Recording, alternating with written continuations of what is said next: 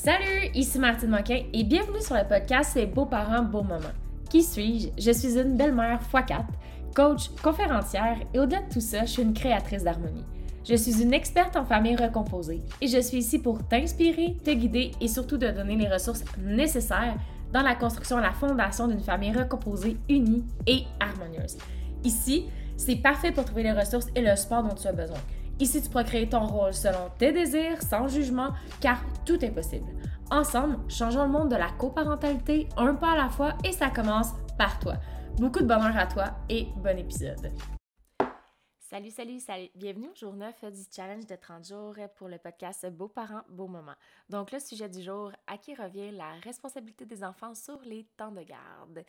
Donc, c'est une cliente qui m'a posé cette question-là. Je sais que pour toi, ça peut être une question qui est quand même assez simple, mais c'est une, question un petit peu plus complexe.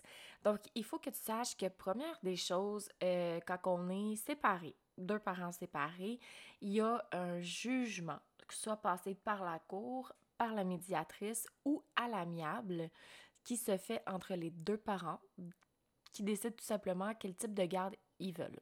Si ça passe par le juge, le juge va établir la garde selon plusieurs critères. Si c'est à l'amiable, ça va être selon la convenance des deux parents égaux.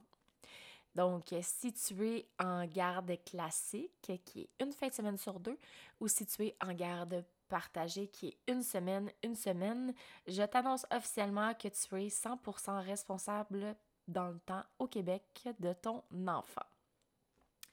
Donc, si tu es en garde classique, c'est la mère ou le père qui a la garde classique qui va avoir euh, la majorité, le dernier mot sur beaucoup de choses, mais par contre, l'autre parent est toujours dans le décor.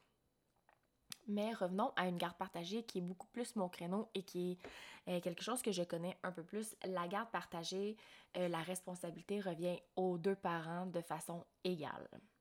Donc, sachant là que tu es en couple, mais que là les parents ont 100% responsabilité sur leurs enfants de part et d'autre égale, on devrait réussir à régler le problème dès le départ. Mais c'est un petit peu plus compliqué que ça, parce que malgré que les, les parents ont autorité sur leurs enfants, des fois, ils prennent pas leurs responsabilités et c'est là que ça complique la chose. Je te donne un, exemple.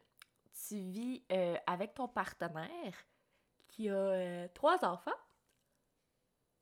mais euh, la mère n'existe pas. Donc, la mère s'occupe pas de ses enfants. Donc, tu te retrouves à avoir les responsabilités d'une mère sans être la mère de cet enfant.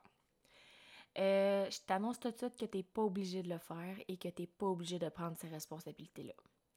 Euh, si la mère n'est pas présente, c'est euh, au père aller prendre un avocat, faire changer la garde de ses enfants pour avoir la garde complète et ainsi avoir 100% des responsabilités, 100% des décisions. Donc, j'encourage tous ceux et celles qui ont une modification de garde qui ne sont pas passés par la médiatrice, un avocat ou un juge à aller revoir un professionnel juridique pour remettre la garde de vos enfants dans les bonnes formes. Oubliez jamais que ce qui est dit entre deux personnes peut être modifié n'importe quand par l'autre personne. Tandis que quand il y a quelqu'un au niveau juridique qui est là pour vous appuyer, notaire, médiatrice ou même un juge, c'est coulé dans le béton. Donc, faites-vous pas pogner. S'il y a une modification de garde, allez consulter euh, au niveau juridique pour vous assurer d'être en plein droit et capacité. Donc, qu'est-ce qui arrive, c'est que si tu es avec un conjoint qui a 100% la garde de ses enfants, c'est 100% ses responsabilités à lui si la mère n'est pas dans le décor. Mais ça se peut aussi que ça devienne les tiennes. Qu'est-ce que je veux dire par là, c'est que, tu sais, si euh, tu décides d'être avec un homme qui a des enfants, en ayant toi-même ou non des enfants, euh, il se peut que tu prennes des responsabilités si l'autre parent est là euh, à temps partiel ou si l'autre parent n'est pas là du tout.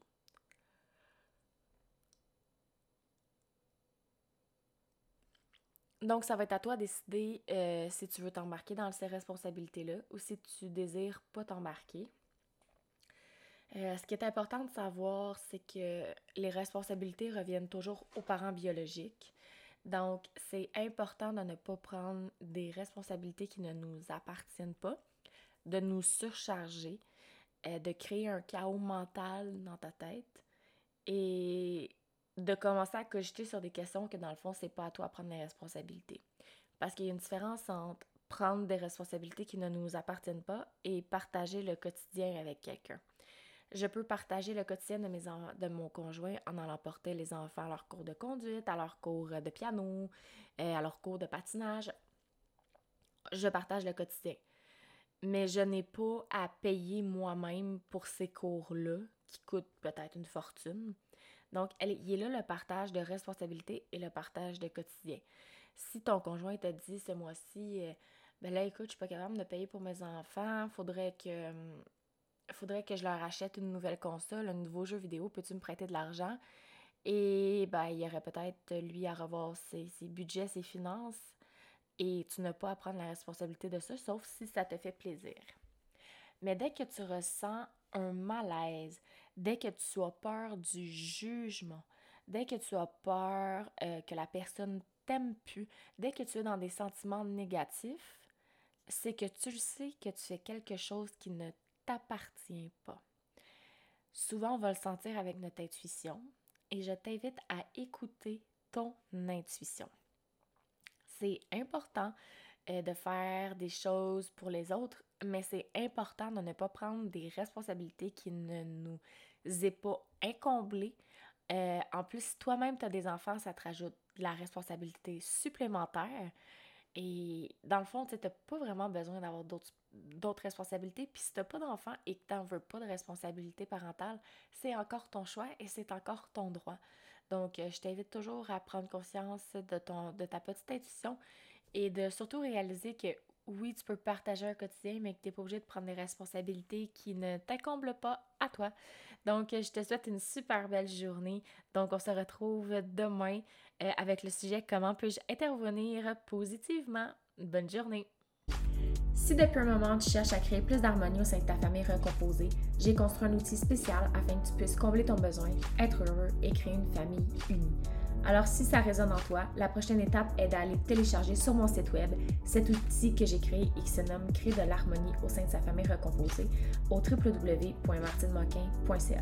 Cet outil est gratuit et t'aidera vers une démarche familiale extraordinaire. Tu pourras le télécharger via mon site web qui est dans la description de l'épisode. Beaucoup de bonheur à toi.